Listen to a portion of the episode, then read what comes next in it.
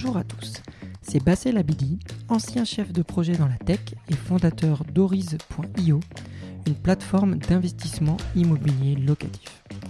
Vous écoutez Le Plongeoir, un podcast qui va, je l'espère, vous aider à sauter dans le grand bain. Faire le grand saut de l'entrepreneuriat, que ce soit pour lancer une start-up ou partir sur un projet immobilier, ce n'est pas toujours chose facile. Peur, frein, manque de temps, excuses, comment contrer ces petites voix internes pour enfin oser faire? Réussite, opportunité, comprendre le marché qui nous entoure, on vous partage les expériences de ceux qui ont décidé de sauter le pas en toute transparence. Alors aujourd'hui, je reçois un serial entrepreneur, euh, roi du podcast, euh, et de surcroît passionné euh, d'immobilier à titre personnel, hein, de ce que je sais, hein, puisqu'on s'est déjà vu. Il n'en fallait pas plus pour le mettre sur la liste des premiers à inviter à partager un moment avec nous sur ce nouveau podcast. et donc c'est l'heure d'interviewer l'intervieweur à la voix envoûtante. du coup j'ai un peu la pression, en plus je suis dans, dans ses propres studios. Euh, donc Mathieu Stéphanie, bonjour. Salut Bassel, tu vas bien? Ça va? Ça va bien depuis la dernière fois? Eh ben écoute, très bien, je suis en, pleine forme. Très bien. Euh, alors on va aborder, euh, on va essayer d'aborder, on a une heure, hein, donc on va essayer de, à peu près, donc on pourra pas tout approfondir, mais on va essayer d'aborder quelques, quelques sujets, je pense, qui sont très très intéressants dans ton parcours. donc de ce que j'ai vu déjà, hein, et de ce, que, de ce que je sais de toi, c'est que tu es un multiple founder, euh, créatif. Euh. Donc la première question que je me suis posée, c'est d'où te vient un peu le, goût d'entreprendre? Parce que, euh, de ce que j'en sais, hein, parce que je suis entrepreneur aussi, mais moi beaucoup plus tardif que toi, ça vient soit, des fois ça vient de la famille, hein, des parents, mais je mmh. pense que toi c'est pas le cas. ça peut venir d'un déclic, ça peut venir d'un ennui. certains veulent se faire violence ou changer de vie. dans ton cas à toi, euh, ça vient d'où? Parce que euh, voilà, tu es un vrai, un vrai serial entrepreneur. C'est une bonne question et c'est très difficile. Ce serait presque psychanalytique hein, quand même euh, dans, l'idée. je pense qu'il y, y, a un.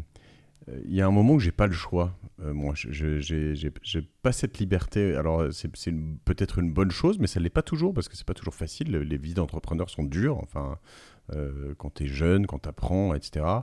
Euh, mais je dis ça sans, sans, sans forcément euh, ni fierté, ni euh, second degré ou quoi, mais j'ai pas le choix parce que euh, j'ai, j'arrive pas à avoir de patron, j'arrive pas à avoir de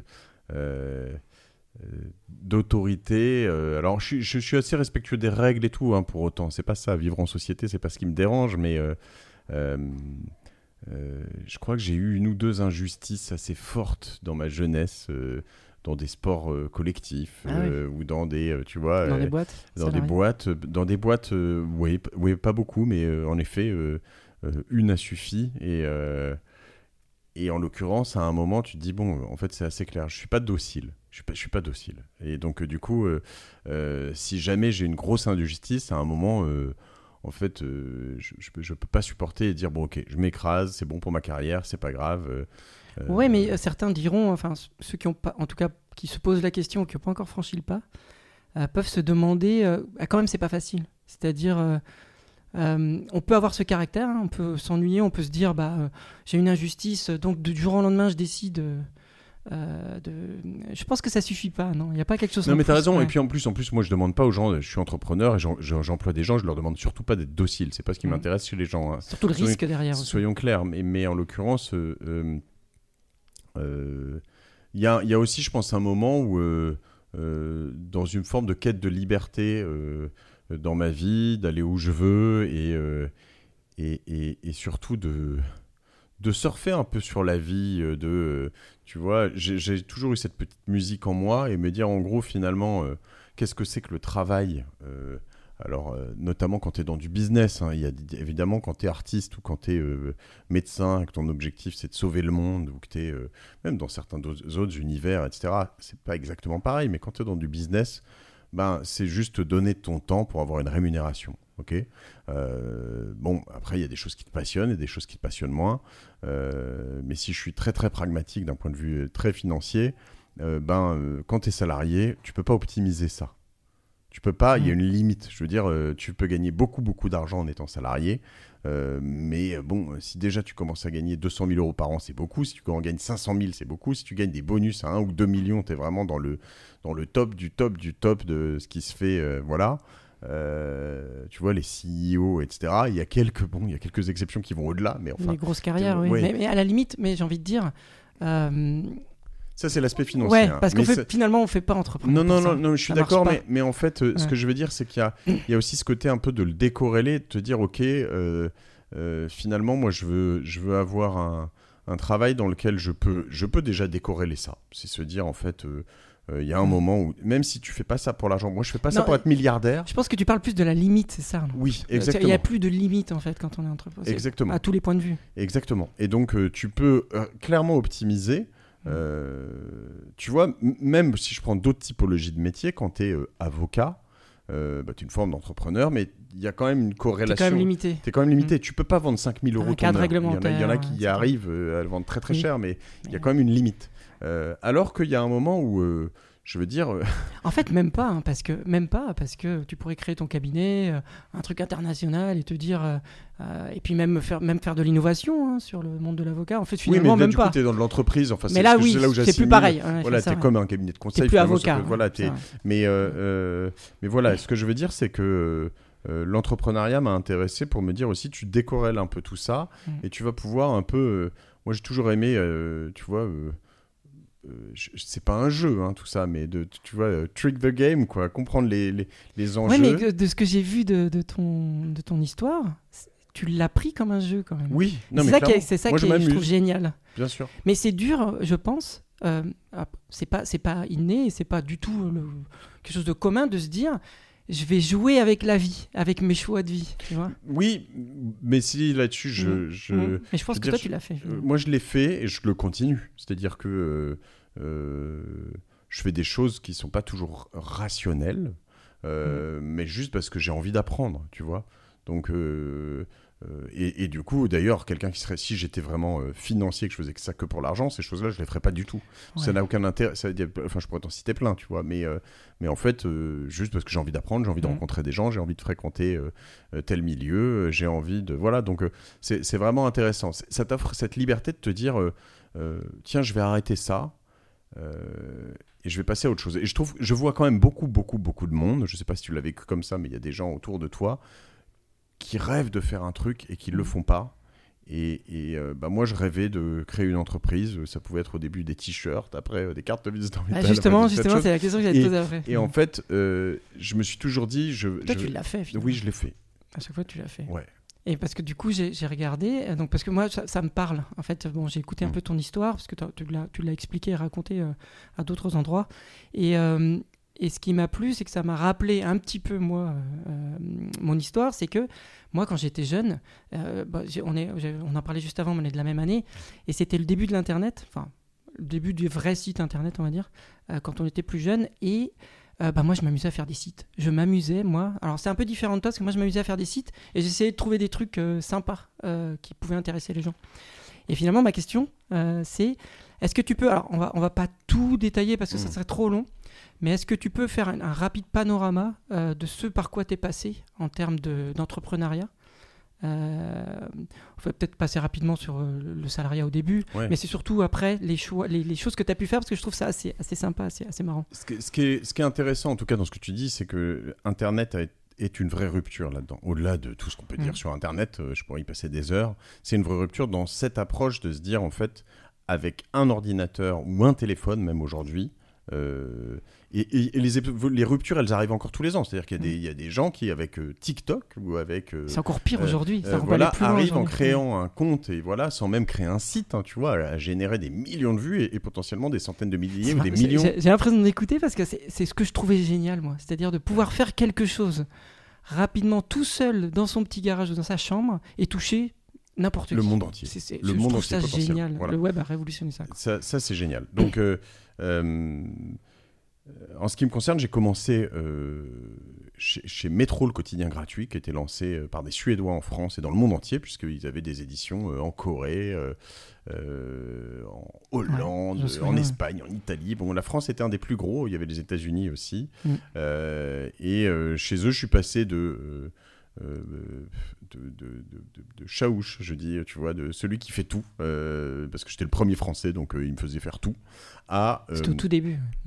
tout tout début, donc il n'y avait pas d'autres Mm. personnes. Je suis arrivé, le, je dirais, le 2 janvier 2002, euh, et le 18 février 2002, on lançait un journal avec euh, pr- 40 personnes. Et moi, j'étais le premier, et il n'y avait personne d'autre sur le, sur le truc. Donc en, en un mois et demi, on a recruté 40 personnes, on a lancé un journal. C'est fou, hein, quand même, Mm, euh, mm, quand y mm. penses. Mm. Avec des imprimeries, euh, des gens qui écrivent dedans, tous les jours, un ouais. quotidien, c'est n'importe quoi. Bon, euh, ils avaient le framework autour de ça, mais voilà, ça m'a beaucoup appris. Après, ils m'ont fait passer, c'est un peu le cas de, ce sont des écoles euh, dans les pays nordiques, Modern Times Group, le groupe Kinnevik, à l'origine ils viennent du bois, etc. C'est un peu comme les procteurs et tout ça. Ils te font passer par tous les métiers, euh, en tout cas beaucoup de métiers, en partant toujours du plus bas. Donc, tu vois, moi, j'ai commencé, une fois que j'ai- fait cette, passer cette, euh, cette espèce d'immersion totale à faire tous les métiers de logistique, euh, de plein de choses, etc., de distribuer le journal, ils m'ont mis au télésales et je me suis mis à vendre de la pub en ligne en appelant des gens, en prospectant. Ce qui m'emmerdait un peu parce qu'après une école de commerce et tout, tu te dis, attends, je me retrouve à téléphoner, euh, à passer euh, 110 coups de fil par jour. En fait, je Ça fait partie du boulot. hein. oui, et Ouais, je bénis le ciel d'être passé par là. Mais je bénis le ciel, c'était Ouais. génial. C'est un apprentissage de ouf. Aujourd'hui, je décroche mon téléphone pour n'importe quoi, Mhm. n'importe qui, et j'aime bien ça, et je suis très à l'aise. D'ailleurs, j'allais te demander, je, je rebondis juste là-dessus Ouais. avant que tu continues parce que t'es plutôt introverti à la base ou? Pas du tout, non, non, non, Ouais, voilà. n'exagérons pas. euh, parce que non, c'est quand on est plus introverti et qu'on passe à l'entrepreneuriat, c'est compliqué. Oui, oui, il y en a qui y on se arrivent, fait mais- plus violence. Ouais, ouais. Euh, je suis pas extraverti. Je me Non, j'ai mais- plein, j'ai vu plein de gens autour de Mhm. moi qui sont vraiment extravertis. Je dirais pas, mais je suis Mhm. pas du tout introverti non plus. Euh, et donc je suis passé de télésales à euh, sales. Donc euh, j'ai pas passé, je suis pas passé par laquelle disent qu'ils appelaient les district sales. Donc là tu vas dans la rue et tu remontes les rues Ah ouais. les unes à une. Ah oui, oui, j'ai vu. voilà. Bah oui, quand on nous Euh, distribuait ça- le truc. Ouais, donc ça, euh, non, non, pas Non, pour non, distribuer, euh, mais pour sales. vendre. Ouais, donc tu vas vendre aux commerçants de la- des Ah encarts de pub euh, carrément locaux. locaux. Mais ça, ça marchait dans les pays nordiques, ça n'a jamais pris en France.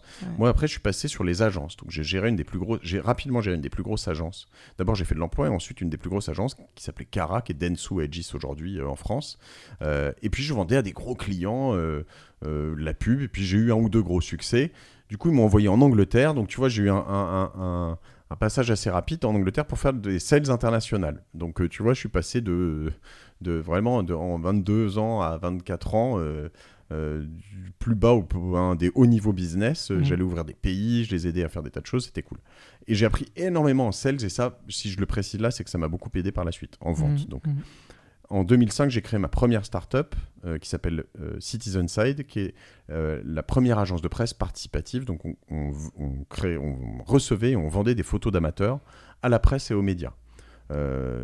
Cette boîte a bien marché, on a levé des fonds en 2007. On a pivoté sur certaines choses parce qu'on avait une super bonne techno. Donc ça, c'était cool parce que très tôt, j'ai appris la techno, le référencement naturel, le dev. Je développais pas moi-même, mais je comprenais euh, l'UX design, comment tu fais plus cliquer, euh, comment tu envoies des newsletters, comment tu écris, tout ça, comment tu... Voilà, tout, tout, tout ça, j'ai fait 4-5 années d'apprentissage en, marchant en tant que- qu'entrepreneur. Euh, et puis j'ai quitté cette boîte en 2011, tout début 2011, et je, et je me suis lancé tout seul. Et là, en parallèle, je, je créais pas mal de choses. Je faisais du conseil d'une part, je vendais des, euh, je peux te citer tout, hein, mais des morph suits qui étaient des déguisements euh, pour des, avec une boîte euh, qui qui qui écossaise à l'origine qui a cartonné dans le monde entier. Moi, j'avais Mhm. récupéré quelques licences, mais tu vois, j'y étais allé assez. assez dur, hein. c'est-à-dire que j'avais j'avais découvert leur machin et je leur ai dit euh, j'adore votre truc, est-ce qu'on peut faire des trucs ensemble? Ils m'ont- dit ouais, bah, j'ai vu ton machin, euh, ils m'avaient vu passer en télé avec leur truc, donc ils se sont dit euh, je vais t'en offrir trois et je leur ai dit non mais moi t'as pas compris, je veux ta licence en fait. Et, euh, et j'y suis allé vraiment assez hardcore en sales, tu vois, et, j'ai récupéré la licence et ça m'a quand même alimenté pendant réellement alimenté pendant quelques années, tu vois. Ouais. Euh, et en parallèle, j'ai créé une- j'ai voulu créer une multinationale tout seul. Donc j'ai créé une boîte qui s'appelle Iron Cards, qui était le leader mondial des cartes de visite en métal. et... Je suis allé voir parce que ça existe toujours, mais le, site, le site, on l'a vendu. Hein, le site, est... bon, je devrais pas. Très joli d'ailleurs les cartes. les cartes sont, sont, jolies, mais le site n'a pas changé depuis qu'on l'a vendu. Tu vois cette boîte. C'est vrai quand on y pense, même maintenant, on se dit, bah, c'est quand même, c'est quand même sympa quoi. Ça reste sympa. Ouais, ouais, je t'en Même aujourd'hui. Et, euh, et c'est, bah, ça fait parler en fait. Ce qui est assez intéressant, ça c'est assez créatif. L'idée c'était vraiment de dire, moi je mm. veux la carte quand je la donne à quelqu'un, je veux qu'il se souvienne de moi toute sa vie. Mm. Euh, en tout cas, toute sa vie. les prochaines années, tu vois, quand tu files une carte en, papier, bon bah ouais, c'est une autre, tu la jettes en rentrant. Au mieux, tu enregistres les coordonnées, voilà. Ah, une carte en métal, voilà. Une carte en métal, tu la jettes pas. Mm. Tu peux pas l'acheter. C'est trop. Enfin, il y en a qui l'ont jeté, mais c'est trop, c'est beau, ces trucs. Tu le poses sur ton bureau. Voilà, tu le poses sur ton bureau et les gens passent, ils disent ah c'est mm. marrant, etc. Et puis voilà. Et puis j'ai eu des tas d'histoires comme ça. C'est une bonne idée. Des gens qui m'ont dit euh, ah euh, non, je te connais pas, mais j'ai vu ta carte en métal sur bureau de machin, tu vois. bah ouais, tu vois, c'est rigolo. Et donc euh, bah, j'ai développé ça. donc je commandais en Chine, je les envoyais dans le monde entier. Euh, donc tu, là, tu fais tout, quoi. Un WordPress, le site, les shootings photos, euh, le référencement naturel, la pub sur Facebook, la pub sur, euh, sur mm. Google, etc., etc. Et j'ai adoré cette période parce que j'étais tout seul et je faisais tout sur un site marchand. donc toujours, et là j'avais j'avais plus de 30 ans, tu vois déjà. Donc mais j'étais toujours en apprentissage. tu faisais ça tout seul Je faisais ça tout seul, ouais. Et, euh... as tout, ouais, hyper, hyper formateur. Alors, mais, mais ma première startup, on a été euh, jusqu'à une vingtaine. Hein. C'était pas, là, j'étais pas tout seul hein, sur la première, mais euh, là, je l'avais quitté. Euh, là, parti. Ouais. Et je faisais du conseil, je bossais pour pas mal de clients. Et puis. Avec cette connaissance-là, finalement. Exactement. Mm. Sur les médias, mm. les médias en ligne, etc. Mais mon, mon trip, c'était d'être nomade digital, tu vois, de, de, pouvoir bosser avec un ordi et N'importe où. N'importe où. Ça reste le rêve de, de beaucoup aujourd'hui. Ouais, ouais. Et c'est un beau rêve. Moi, je l'ai touché du doigt euh, mais en fait, euh, tu vois, je, moi, je suis un, joueur d'équipe. Je me suis vite, en fait, rendu compte que, mm. que, que j'étais pas euh, fait pour ça. que, en fait, c'est bien joli d'être nomade digital et d'être libre, libre, libre. Mais en fait, tu vois, je voulais plus d'employés, je voulais plus de bureau, je voulais plus de machin. Puis, enfin, à un moment, tu te dis, bah, c'est super, mais déjà, si à la fin du mois, le robinet s'arrête pour X ou Y raison, que voilà, ben, j'ai rien en fait. Je suis à poil et puis donc je, je, me suis dit, ok, c'est bien, j'ai appris, j'ai dû faire euh, deux ans comme ça à peu près, deux années complètes. Euh, et puis je me suis rendu compte qu'en fait, de facto, avec tout le conseil que je faisais, tous les devs que je faisais bosser à droite, à gauche, tous les designers que je faisais bosser, ben, j'avais une agence et là, j'ai créé euh, Cosa Vostra. Là, on est aujourd'hui. On est là où on est mm. aujourd'hui, chez Cosa Vostra, mm. et euh, qui est devenue une agence de 100 personnes aujourd'hui. 100 personnes quand même. Ça grossit, ouais, 96 ou 97. Si, ça, ça, commence à faire. ça commence à faire. On est à Paris, euh, Londres, Bordeaux et Tunis. Tu vois, je vois Nérouz qui passe derrière toi, qui est une de nos employées tunisiennes, qui est là en ce moment. et, et, puis, et puis, on se développe, on s'amuse bien. Et, pour t'expliquer, l'idée, c'est qu'on est, mes, mes associés et moi, on est vraiment entrepreneurs dans le sang. Et depuis le début de Cosa Vostra, donc on, a créé la boîte en novembre 2013. En 2014, on a créé Au Barbershop. En 2015, on a créé Yo Bureau. En 2016, on a créé Ocus. En 2017, on a racheté Envoûté. En 2018, on a dû créer Enfin, tu vois, TrackP, en 2019, on a créé. Euh, euh, mm. Enfin, voilà, tous les ans, depuis qu'on qu'on bosse ensemble, euh, on a créé au moins une boîte. Et on en a vendu pas mal. On en a planté une. alors, on en a planté une en beauté, on en a plus en plantouillé ou pas gagné grand chose sur deux, peut-être. Et, donc voilà, c'est notre trip. Mais alors j'avais une question que j'avais prévue un peu plus un peu plus tard, mais là tu me donnes, tu me tends la perche. c'est que je me suis parce que moi, je suis entrepreneur aussi. Mm. Alors peut-être que moi, je, peut suis peut-être trop monotage, je sais pas. Après, je suis peut-être pas le seul. Euh, comment tu fais euh, pour gérer euh, En plus, je pense que je crois que tu as des enfants. tu as fait pas mal de boîtes, tu fais plusieurs boîtes en même temps. Tu fais de l'immobilier, on va en reparler. Plus ce que tu viens de dire, c'est-à-dire que tu enchaînes, tu mm. vends, tu rachètes, tu, tu recrées. Il y a ce côté créatif aussi tout le temps finalement. Comment tu fais quoi? Est-ce que tu as une astuce? Est-ce que c'est quelque chose Comment tu l'expliques? En fait, tu es un euh, gros bosseur peut-être. alors je suis un gros bosseur, ça c'est clair. Euh, j'ai appris à le devenir et ça me plaît. Euh, déjà, je, je m'amuse. J'ai pas l'impression de travailler, donc. bah ça c'est une, condition. C'est une condition. voilà. Après, j'ai assez, j'ai identifié là où j'étais fort et là où j'étais moins fort. tu vois, typiquement, je te prends des conneries, mais je suis loin d'être le meilleur sur Excel. Euh, je suis loin d'être le meilleur sur PowerPoint.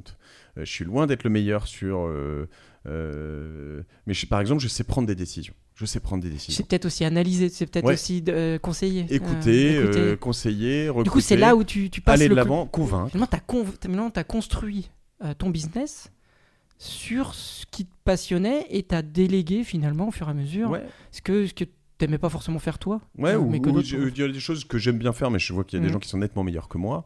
euh, tu vois. euh, Mais c'est une là- philosophie qui, ouais. qui est, qui- ouais, qui, est- pas mal. quoi. Tu vois, euh, le- la, la boîte qu'on monte cette année, elle s'appelle euh, Alvo, alvo.market. C'est une, une, une plateforme, une marketplace, plateforme et, et un outil qui va permettre d'accélérer la transmission d'entreprise.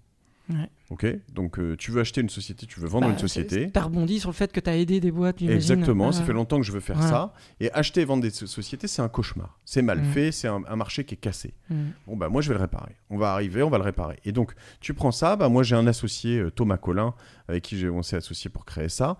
Thomas, euh, c'est euh, un, un des meilleurs pour faire ça sur des, ce qu'on appelle les small caps, donc des sociétés qui valent entre, euh, on va dire, 50, 100 000 et, et 10 millions d'euros. Bon, Mhm. bah, lui, il sait faire ça, il l'a fait plein de fois, et puis il sait faire bosser des consultants pour eux-mêmes organiser ça. Bon, bah, très bien, il le fait mieux que moi. Donc, je vais pas, tu vois, j'ai quelqu'un qui m'accompagne, qui fait ça. C'est mon cofondateur. Moi, je suis le CEO de cette boîte. Généralement, dans toutes ces boîtes, je suis pas CEO. Je suis euh, euh, président, président exécutif, président non exécutif. Sur celle-ci, je suis CEO parce qu'elle a beaucoup de sens pour moi. J'ai vraiment envie d'avoir euh, Mm. beaucoup d'impact là-dedans. Euh, le deuxième associé, je crois que maintenant je peux en parler, mais de toute façon ce sera trop tard sinon, euh, s'appelle Germain Tonin. Il est passé euh, chez Bourseau, il est passé chez Ni- Nickel contre Nickel et, et maintenant il est chez Conto et puis il va venir nous rejoindre. À chaque fois c'était l'un des tout tout tout premiers employés. Et, euh, et lui, il sait euh, faire de la tech, il sait faire du marketing, il sait faire de l'UX, il, sait, euh, il comprend ce que c'est que les, ce sont les fintech, il comprend ce que c'est que le, Mm. euh, le, le- le légal et, Mm. les Legal autorités ouais. Mm. l'autorité des marchés financiers, il comprend ce que sont voilà. Et tu vois, ben je vois la manière dont il a proposé, il a part- il a travaillé sur le pitch deck. Ben euh, voilà, il nous envoie un deck, c'est un type expérimenté. euh, Mm. euh, dire le deck il est, il est bon à 95% et les 5% c'est du fine tuning pour dire tiens on pourrait peut-être rajouter une page là-dessus. Mm. Ce truc créativement on doit faire ça, mais voilà et, et le temps dans lequel, en lequel il a fait ça, il l'a fait en, je pense en 5 fois moins de temps que ça m'aurait pris pour faire 5 fois moins bien. Bon, Mm. bah, faut juste l'accepter. Faut, faut accepter de pas être le meilleur partout, tu vois. Et, Mm. et une fois que tu as accepté ça. euh, Mais, mais j'aime bien cette. euh, et je pense que c'est quelque chose qu'on peut retenir en fait, mais finalement de, ta, de la méthode, on va dire, mhm. Stéphanie. c'est qu'en fait, tu. euh, c'est un truc qui marche, un truc tu vois qu'il y a un besoin, tu l'as vu parce que tu l'as fait dans du conseil ou parce que tu l'as fait pour, euh, dans, dans le cadre d'une entreprise, et tu t'es dit, bon, bah, pourquoi pas construire quelque chose là-dessus Du coup, tu lances Ouais. un business, tu trouves les bonnes personnes, alors des fois elles sont déjà une partie là, et tu trouves les bonnes personnes. Et, et je lance pas le business trop vite, c'est-à-dire que ça, ça fait quand même quelques années que j'itère Mm. le truc, euh, qu'on a, moi-même, on a vendu des entreprises. J'ai Mm. vendu des entreprises qui n'étaient pas les miennes. Alors j'ai vendu les miennes, ça déjà, j'ai vu les problématiques que c'était, parce qu'à chaque fois que tu en vends une, tu vois la, la problématique qui est toujours la même. Euh, les signatures des contrats qui sont pourris, euh, les due deals, les, enfin, bon, je vais pas rentrer dans le détail, mais en fait, Mm. tout, est voilà, avec euh, plein de conseils et plein de gens qui se servent sur la bête. Euh, Il Mm. y en a qui sont très sincères et très bons, il y en a qui servent à rien et qui Mm. vont prendre 1%, 2%. Toi, tu es là, tu as, fait un business, tu t'es saoulé pendant des années. ouais, ouais, ouais. Tu vends un truc, tu as un mec qui te prend 5% et qui. euh, Mm. Voilà. Alors, souvent, et c'est vrai, il y en a qui sont très, ceux qui sont très forts, ils te prennent 5%, mais comme ils t'augmentent le prix de 20% par rapport à ce que tu aurais fait toi-même, finalement, tu es content de leur filer 5%. Mm. faut l'accepter aussi, ça. Ça Mm. fait partie du jeu. Mm. Mais donc voilà. Euh, et, et donc j'ai testé, j'itère, et après je crée une boîte. Tu vois, je, je teste quand même le marché, je vais voir beaucoup de gens dans, dans l'univers. Et, et, et Mais je après, vois, je vois ton Y Combinator cheat sheet là. Ouais, ouais, c'est ça.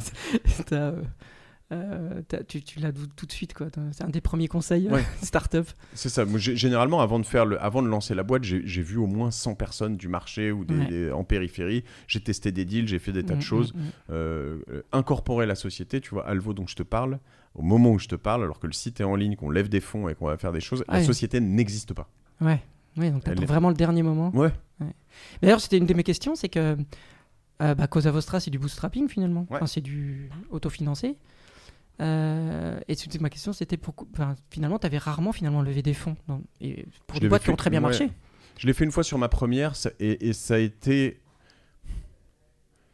Ah, Aujourd'hui, c'est plus. euh, C'est plus simple aujourd'hui. euh, non, Même- c'est pas plus. C'est aussi plus documenté. C'est-à-dire que Mm. quand tu crées une boîte, même si j'étais un bon sales, je, je pense toujours un bon sales et que j'avais. euh, euh, quand tu crées une boîte et que tu lèves de l'argent assez vite, c'est difficile de la faire, euh, de, la, de, de changer le prisme. Tu vois, il y a un moment où tu rentres dans un truc où il faut dépenser, dépenser, dépenser, sans penser à la rentabilité. Il faut juste grossir, prendre des parts de marché, Mhm. développer ton business. Et puis après, il y a un moment, tu vas petit à petit, pas pivoter, mais quand même t'orienter vers de la rentabilité parce que c'est quand même à un moment, tu dépenses de l'argent. Alors, il y, y a plein de startups qui, qui vont faire. euh, Et puis tu vas faire plusieurs pivots aussi. Oui. hein. Ça, on le voit rarement. mais il y a plein de startups qui, qui On le sait pas, on le sait peu. qui n'ont jamais eu pour objectif de, de gagner de l'argent et qui sont vendus longtemps Ouais. avant Oh, ça. Ça, c'est rare quand même.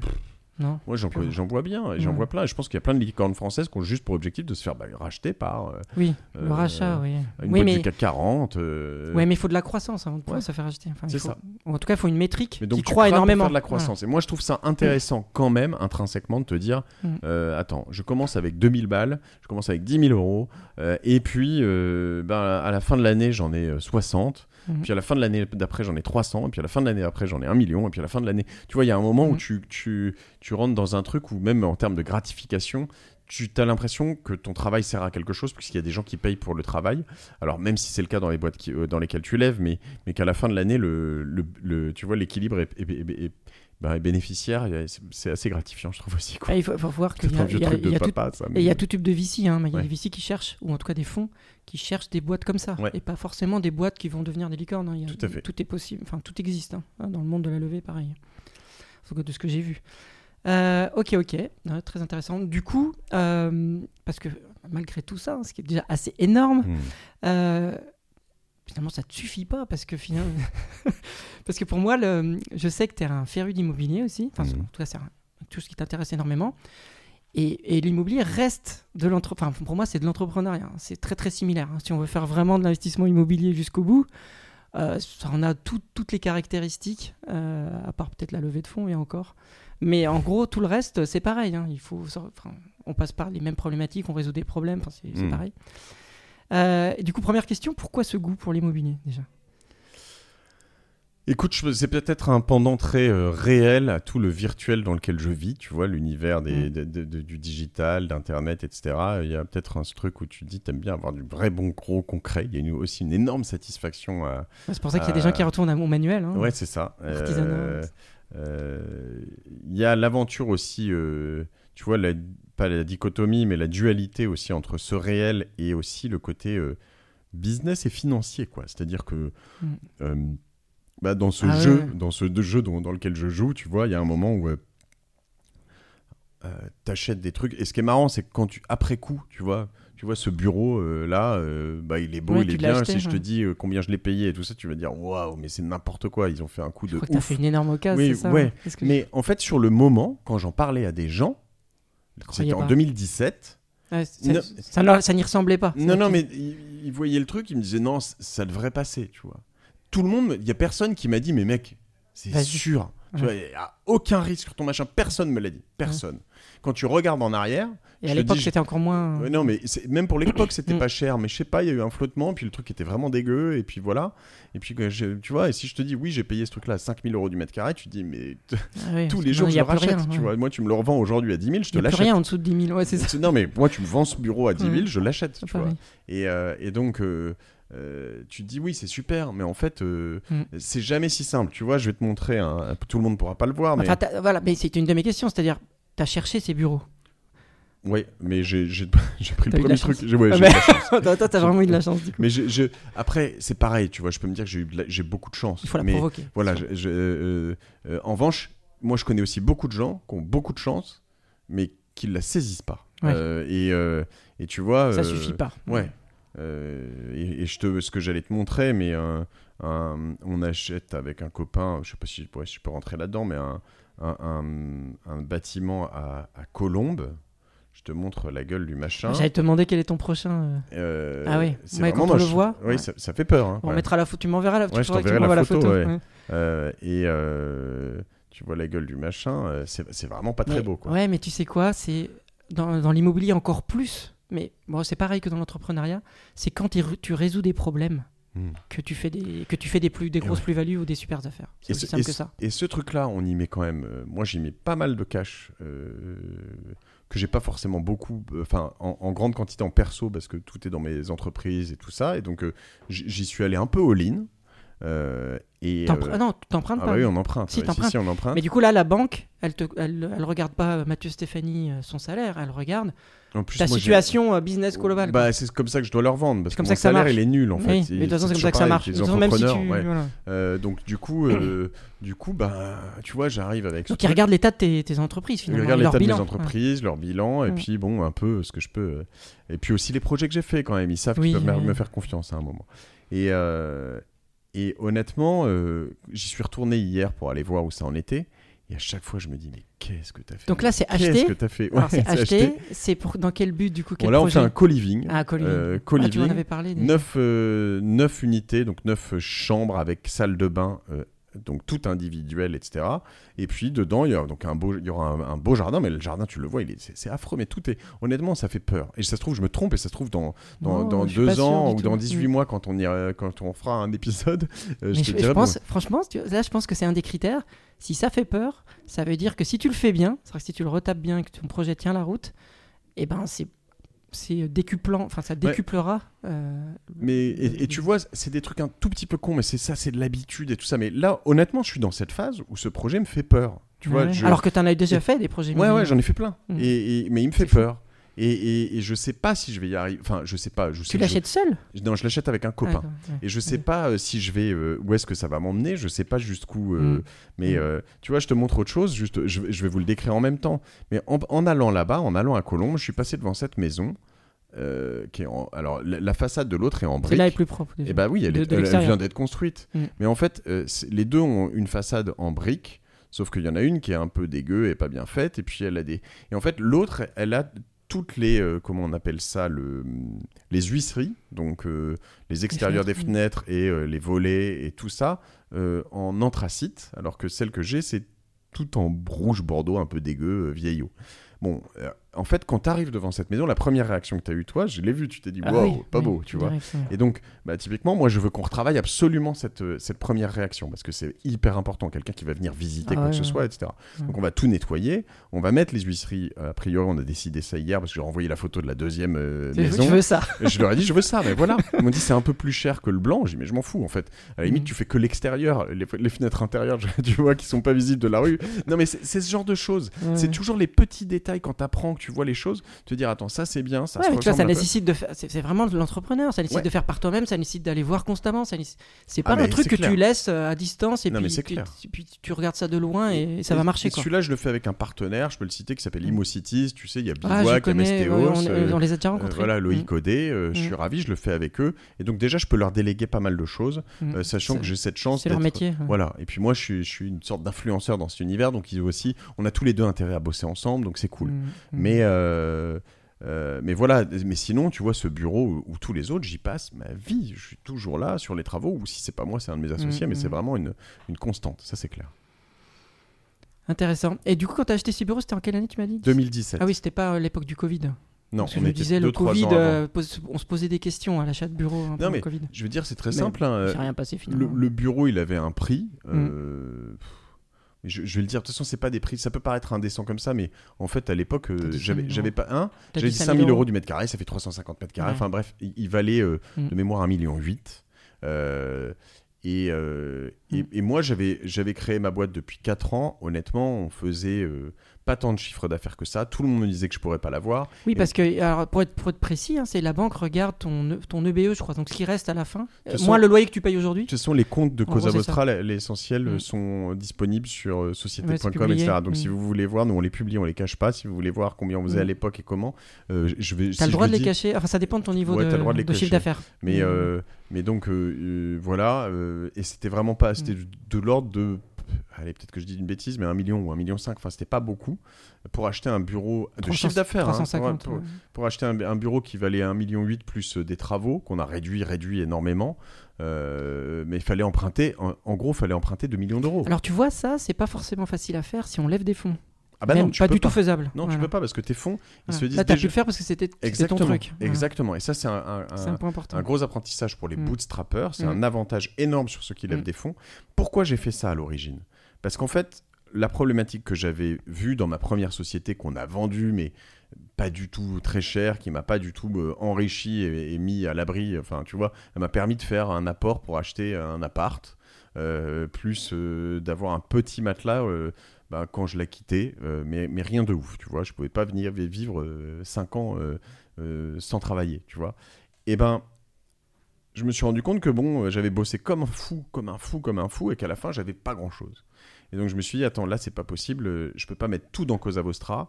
Si jamais un jour cette boîte euh, se plantait, si jamais on la vendait à la casse, ou si jamais je sais pas quoi, ben euh, j'aurais plus rien, et j'aurais encore une fois bossé euh, comme un yinche pour pas grand chose, ça je, je le fais pas deux fois. Je me suis dit, ok, moi je veux le plus vite possible emprunter. Et ça, c'est un truc, un apprentissage que j'ai fait euh, Mm. là-dessus. Tu vois, Orso Media, qui est la société qu'on a créée l'année dernière, je passe ma vie à bassiner mes associés et je leur dis, je veux qu'on achète des bureaux, je veux qu'on achète des bureaux. Tu vois, sur chaque société, je veux qu'on achète Ouais. des bureaux. Bah, t'as vu, maintenant, c'est devenu Même même, un asset. C'est Ouais. devenu un asset des grosses entreprises. hein. Ouais. Donc, Même euh, 30, oui, mais tu vois, on le pense grosse entreprise, mais Mm. souvent on te dit, oui, mais- il est sympa, Mathieu. Il est sympa, Mathieu. euh, moi, j'ai ma boîte, elle a Mm. un an, elle a deux ans. Bah, achète un truc à 40 000 balles. Mm. Et, et, euh, et puis, bon, 40 000, on va parler. Il y, y y y a un conseil simple, hein, c'est euh, le- si le loyer qu'on paye en tant qu'entreprise pour ces bureaux correspond à peu près, je, vais donner- je vais simplifier le truc, Mm. hein, correspond à peu près à la mensualité d'emprunt, Ouais. euh, et si en plus on fait un peu de chiffres, encore mieux, et ben ça suffit normalement hein, pour pouvoir, enfin après, il Et faut voir avec sa voilà. banque. hein, mais, Et euh, donc, euh, mettons que tu vois, très vite, un bureau, tu as un loyer on à. peut pas faire des folies non plus, Non. mais euh, voilà, on, Mais- on peut acheter quand même. Mais tu as Ouais. très vite, dans un bureau, quand tu es. Enfin, faut, faut dire que c'est- très vite, en- allez, entre 500 et 1000 euros par personne. Tu vois. En plus, t'as les euh, problématiques de beaux, oui. de beaux Ouais, précaires, etc. Voilà, donc, et, et en fait, ça peut grossir à l'infini.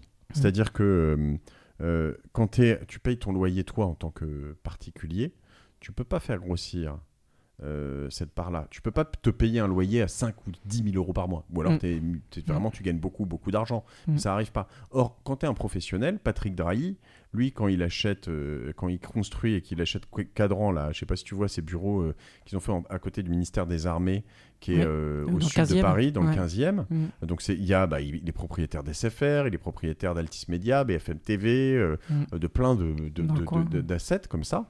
Bah, quand il construit ses bureaux, lui, il peut avoir un loyer à 4 millions d'euros par mois. Mm.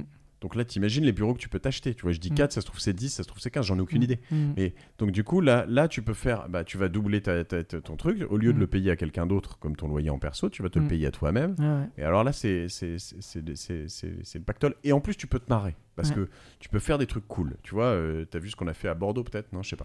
Ah, J'en ai entendu parler.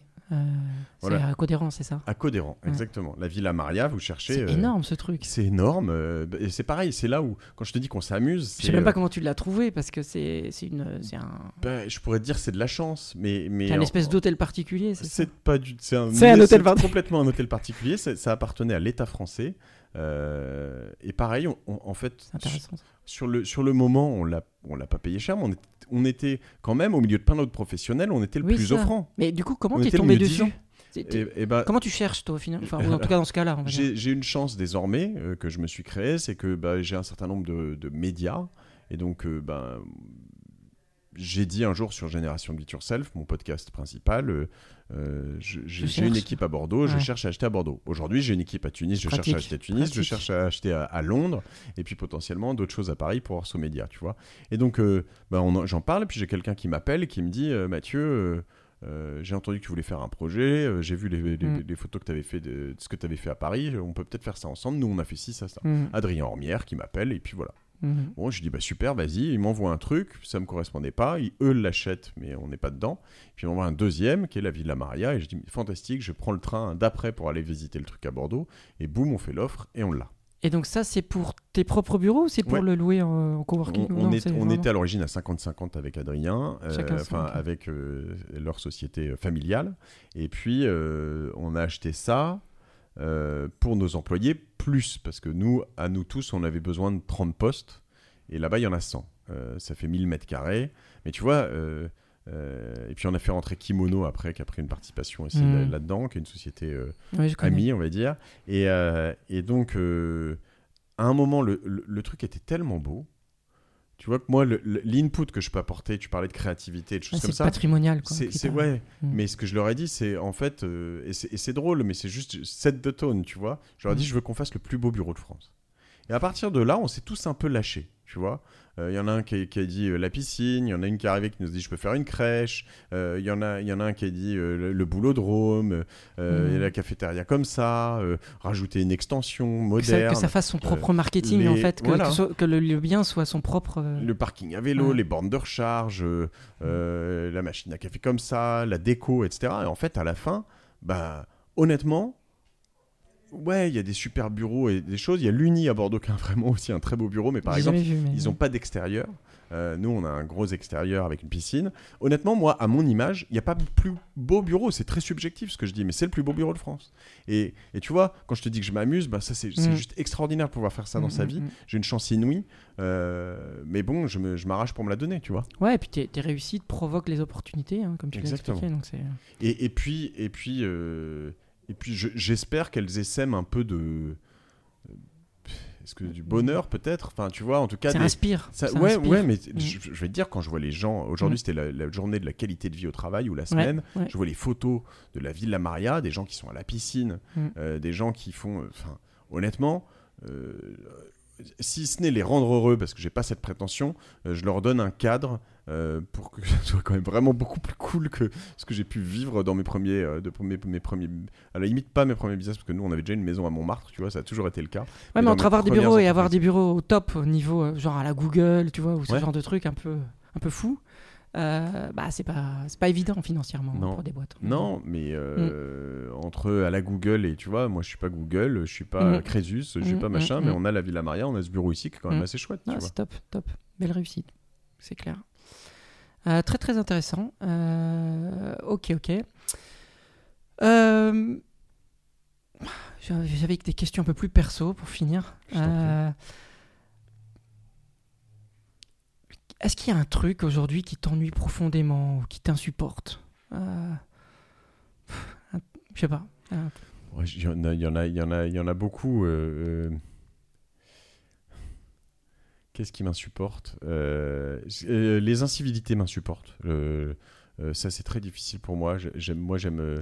je peux t'en donner plein, hein, mais pas dire bonjour, genre de Ouais, bah, ouais, et puis, puis tu vois, les, les, les, les, scooters. Je suis en scooter, en plus, je vais passer en vélo là bientôt, mais qui ont des pots qui font plein de bruit. Ah les gens dans la rue qui te. En fait, je trouve ça cool de vivre dans un monde en communauté avec des gens qui te laissent passer au passage piéton, qui te font un sourire. À Paris, t'as, as le, as le le pire un peu. Ouais, c'est possible, mais, mais tu sais, pas, pas, pas, ouais, pas toujours. Mais, euh, mais voilà, je trouve qu'à un moment, en fait, si on vit dans un monde en, communauté un peu harmonieuse, euh, voilà, et je trouve que par moment, euh, j'ai l'impression qu'on est dans une société qui s'individualise un peu plus. Et, ça, je t'avoue que ça m'intéresse pas beaucoup. Qu'est-ce qui m'insupporte aussi je, trouve qu'il y a une tendance actuelle à, euh, à montrer le travail. Euh, est-ce que c'est français? Je sais pas. C'est peut-être pas actuel, mais euh, comme un truc pas bien. Tu vois, alors, alors que moi, je pense que euh, on est tous responsables de faire en sorte que notre travail est bien et, et qu'on bosse et qu'on arrive dans un endroit avec d'autres gens et que la journée est bien. cette tendance de vouloir se libérer du travail. Il faut travailler moins, il faut que ce soit mm. plus. Ben non, on peut travailler bien dans des bonnes conditions. Moi, en effet, à l'inverse, je vais même remettre les incivilités. C'est-à-dire qu'en effet, comment on en est arrivé là? C'est que dans plein d'agences comme la mienne, euh, il était normal à un moment que un client te parle mal. Parce que tu étais un prestataire, parce que je sais pas quoi, et donc on arrive, on va dire, euh, ouais, qu'est-ce que c'est que ce bordel euh, Surtout quand t'as des gros clients. ça, c'est voilà, mais ouais, mais bon, pas, pas, que, enfin voilà, euh, tu as, des petits clients véreux qui mm. machin, qui t'appellent, 7h du soir, il me faut ça pour demain, bah non, non, je suis désolé, tu vois. Alors, si je peux le faire pour demain pour toi, il n'y a pas de souci. Si vraiment tu es sympa d'habitude et qu'en plus ça te rend un immense service et que tu as une tuile. il y a une raison derrière. Il n'y a pas de souci. Moi, je mm. suis là pour t'aider. Mes potes, mes clients, euh, mes salariés et tout ça, il n'y a pas de souci. Si tu es juste un gros con et que tu me fais bosser en dernière minute en me parlant n'importe comment, tu vois, euh, eh ben non. Et voilà. Et donc, tu vois, euh, ça, c'est les choses qui font fait qu'on on nous a menés dans un, un, endroit où en fait, ben, le travail c'était un patron, euh, donc je, je vais dire homme parce que c'était souvent le cas et ça change, euh, qui était euh, pas sympa, qui traitait mal les gens dans un cadre pas sympa, dans un truc pas cool, etc. Moi, je crois qu'on peut faire mieux. Alors, c'est pareil dans l'immobilier. hein. Ouais, Les marchands de sommeil, c'est un peu ça finalement. Ben, c'est ça, mais tu vois, et, et, et ça, et pour moi d'ailleurs, ça m'a mis des doutes sur le, tu vois, le co-living, parce qu'à un moment, je me suis dit, attends, qu'est-ce qu'on essaie de faire dans du co-living? On essaie quand même de densifier un certain nombre de choses. Est-ce que, et plusieurs fois, j'ai dit à Imocities quand j'ai parlé, je leur dis, attention, hein, je veux que ce truc soit beau, je veux pas des unités trop petites, parce que je veux pas être un marchand Ah de faut sommeil. faire un vrai. Alors, on a un épisode sur le co-living qui sera, je pense, diffusé avant celui-là. Et c'est très très très très intéressant euh, parce que euh, bah, c'est euh, une amie à moi qui explique comment elle s'y prend elle l'a vraiment fait avec ses comment s'appelle les, euh, les méthodes marketing qu'elle avait Hmm. quand elle était salariée. Donc les mêmes méthodes de recrutement, les mêmes méthodes de, de- pour plaire au niveau de ce qu'elle a créé, etc. Et ça rejoint complètement ce que tu dis. Ben, c'est ça, donc faut, faut faire attention. Mais donc, euh, Mm. voilà, je, je, je crois, euh, je, je- je crois qu'il faut pas, en tout cas, euh, stigmatiser le travail. C'est pas mauvais pour tout le monde. Et il y a beaucoup de travaux qu'on peut, de plus en plus pénibles, qu'on peut supprimer par des formes de robotisation, d'automatisation, Mm. et pas tous. Et en revanche, il y a des travaux pénibles sur lesquels, en effet, c'est bien qu'on travaille un peu moins. Euh, voilà. Je peux pas être généraliste là-dessus, mais. Ouais, bah d'ailleurs tu me fais encore une perche parce que moi il y avait une cette question là où tu, je me dis, bah, tu vois, là tu es là face à moi. Bon, voilà, t'as as quand même une aura qui a rien à voir avec la mienne. T'as accepté très gentiment euh, de Ouais. venir, euh, enfin de, de- de participer. Le podcast n'est même pas sorti encore, tu vois. Et c'est vrai, quelque part, je me dis quand même, t'as- je me dis, t'es quand même un grand gentil finalement dans le fond, non Quelque part. Et tu, Euh, tu l'appliques finalement Non, en non, sy- entrepreneuriat. T'es sympa. Et déjà, je, je- moi, en tout cas, en ce qui me concerne, je ne considère pas du tout, soyons clairs, que j'ai une aura qui n'a rien à voir avec la tienne. Je crois qu'on est tous complètement égaux et qu'on est tous. euh, voilà, et j'ai longtemps été. euh, euh, très euh, justement dans ce dans- il y a encore des gens qui m'impressionnent quand j'ai tant de gens Todd en face de moi Alain Ducasse etc Mhm. mais mais euh, voilà donc déjà ça me touche ce que tu me dis mais je, je suis pas d'accord avec toi mais je prends le compliment Euh, je suis un grand gentil dans le fond Euh, je suis Pas forcément dans le business, mais. euh, dans le business, je suis gentil, je, Mm. je suis perfectionniste. Donc euh, c'est difficile euh, de temps en temps de travailler euh, avec moi et pour moi dans les gens très proches. Donc je dois être honnête là-dessus aussi. Parce que, euh, parce que je, veux, je veux que ça aille plus vite, je veux, je veux que ce soit mieux, plus quali en fait. Pas toujours plus quanti.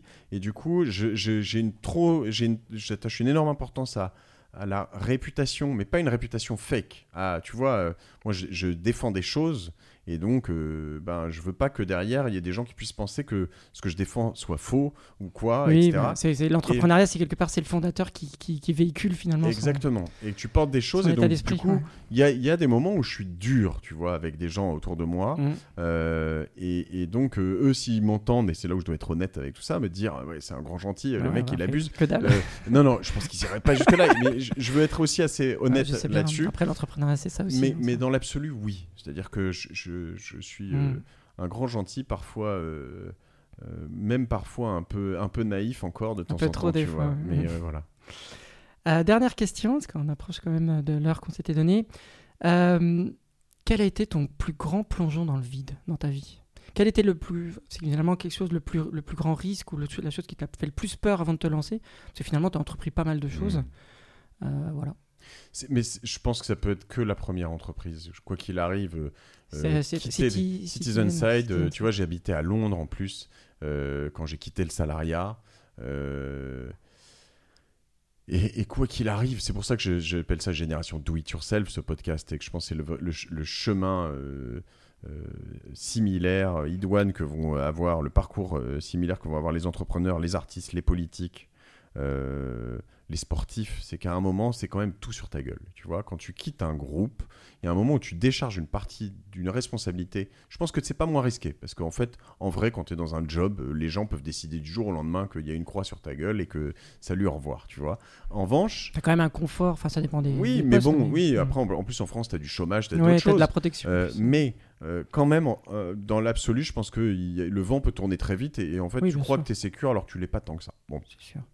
mais quand euh, j'ai quitté euh, Métro, il y a un moment où tu... Enfin, c'est vertigineux. Tu te dis, euh, ok, je pars tout seul. Parce que les, les fois suivantes, je savais, en fait. Tu vois, j'avais pas de fait chômage. une fois. Je l'avais fait une fois, j'avais pas de chômage. Mm. Mais en effet, je savais que euh, à un moment, je savais déjà que je le voulais. Oui, t'avais pas de chômage hein, quand t'es non, parti. non, bah non, la deuxième fois, quand je suis parti, Mm. euh, euh, donc pas de chômage. Donc en fait, euh, mais je savais, en fait. Mm. Je savais que je préférais, euh, Mm. s'il fallait.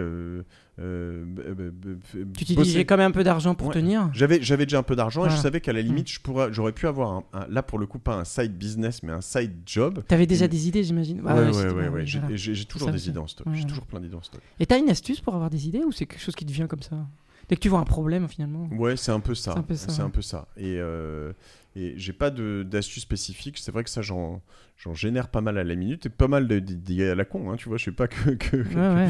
Que- Tu sais, une idée, c'est rien hein, tant que tu l'as pas Mais, et, puis, et hein. puis après, il y a aussi, euh, tu sais, de temps en temps, euh, euh, regarde ce qui se fait aux États-Unis, euh, regarde ce qui se plaît, ce qui te plaît, Mm. euh, et puis, et puis voilà. Enfin, je te dirais pas de copier Google parce que ça marchera pas, mais, mais en l'occurrence, tu vois, il y a énormément de d'endroits où tu peux recopier, puis et puis surtout, déjà, tu peux te lancer dans quelque chose et tu vas trouver et comprendre des tas de nouvelles idées. euh, donc, dans le euh, pire des cas, t'as échoué, mais t'as appris. euh, mais final, et là-dessus, voilà. c'est toujours c'est- pareil. c'est peut-être hein. cliché, Mm. mais t'échoues pas. Vraiment, je t'assure que t'échoues pas. Ouais, je sais, tout le monde le dit, mais c'est vrai que dans la réalité, c'est une réalité. Puis, de toute façon, tu vas échouer à un moment donné, à un moment ou à un Je autre. Je, passe euh, ma vie à échouer. voilà. Euh, Je, je passe ma vie à échouer. Euh, J'essaie juste d'être d'être plus de déchets ouais, moins fort que ce que je gagne. Euh, euh, je pense que j'échoue beaucoup plus souvent tu vois je disais dans les dans les enfin voilà tu vois il y a plein de quand je compare évidemment euh, moi j'ai vendu plusieurs boîtes euh, en- alors tu vois ça peut paraître con quand j'allais te le dire mais en centaines de milliers d'euros ce qui me paraît un échec tu vois parce, Ouais, parce que moi je passe ma vie à recevoir des gens sur Génération Do It Yourself qui ont Mm. vendu des boîtes en, en, en- alors mais pas en centaines, en dizaines de millions, en Ouais. millions, en, en centaines de millions, en milliards d'euros. Donc moi tu es là, je suis, tu vois, je suis là à te dire j'ai vendu quand même vraiment pas mal de boîtes en centaines de milliers d'euros. Et j'ai vraiment l'impression que c'est un fail, tu vois, d'être un, d'être un minable, tu vois. Et, et, et en fait, quand tu Ouais, prends du recul marrant. par rapport à, à Mm. ça, et on en a vendu quelques-unes, euh, euh, enfin, on a fait des, des deals toujours plus gros que toi. voilà, des deals plus gros. Et en- Et en vrai, non, j'ai pas l'impression d'être un minable. C'est pas vrai. euh, parce que ça, j'ai pas, je suis bien passé au-delà de ça. Ah, non, là, mais juste, je suis juste en train de me dire que je- quand je dis ça, c'est vraiment très humble parce que je trouve Mm. ça. euh, je trouve, j'en suis, pas- c'est pas une grande fierté en, en chiffres, mais en revanche, c'est, voilà, je me suis marré, j'ai appris, c'est rigolo. Point. Et puis quand on le met en face des efforts que l'on fait, hein, quand Ouais. on entreprend.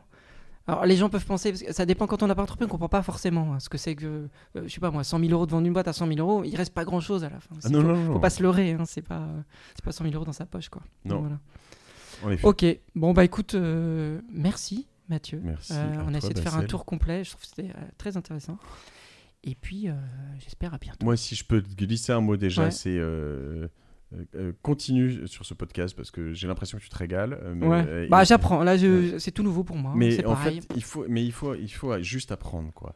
Il faut continuer, continuer. Et à ceux qui nous écoutent, D'ailleurs moi je suis un introverti à la base. Alors je sais pas si ça se voit, ça peut Mais j'ai dû me faire grosse, grosse, grosse, grosse violence, même pour entreprendre, hein, Hmm. pour tout dans la vie finalement. Donc, Mais voilà, euh, voilà, il- tout, le- tout le- je, je sais pas si tout le monde peut le faire. En tout cas, euh, tous ceux qui veulent le faire, euh, moi j'allais dire doivent. Je veux pas être dans l'injonction, mais de- devraient. essayer. Et voilà, parce que Mm. parce qu'en fait, je- je- vraiment, le nombre de personnes, j'en ai aucune en tête, de personnes qui, qui m'aient dit, je regrette d'avoir essayé euh, d'entreprendre. Je- je- J'en ai, vrai. j'en ai, j'en ai jamais vu, je crois, tu vois. C'est vrai. euh, Ou alors faut avoir vraiment vécu une expérience tellement pas, mauvaise. Que- Ouais, mais il y, en a qui ont vécu des trucs, Mm, et horrible, beaucoup, ouais. des trucs horribles, des, des Mm. trucs machin, mais en fait, euh, à la fin, ils ont tellement appris, ils ont tellement qu'en fait, c'est pas, voilà. En revanche, faut être, faut, avo- faut avoir l'envie. Il y a des gens qui, entreprennent parce que soi-disant, c'est un peu cool, tu passes pour, Mm. c'est super dur, c'est pas cool du Non, tout. c'est hyper dur.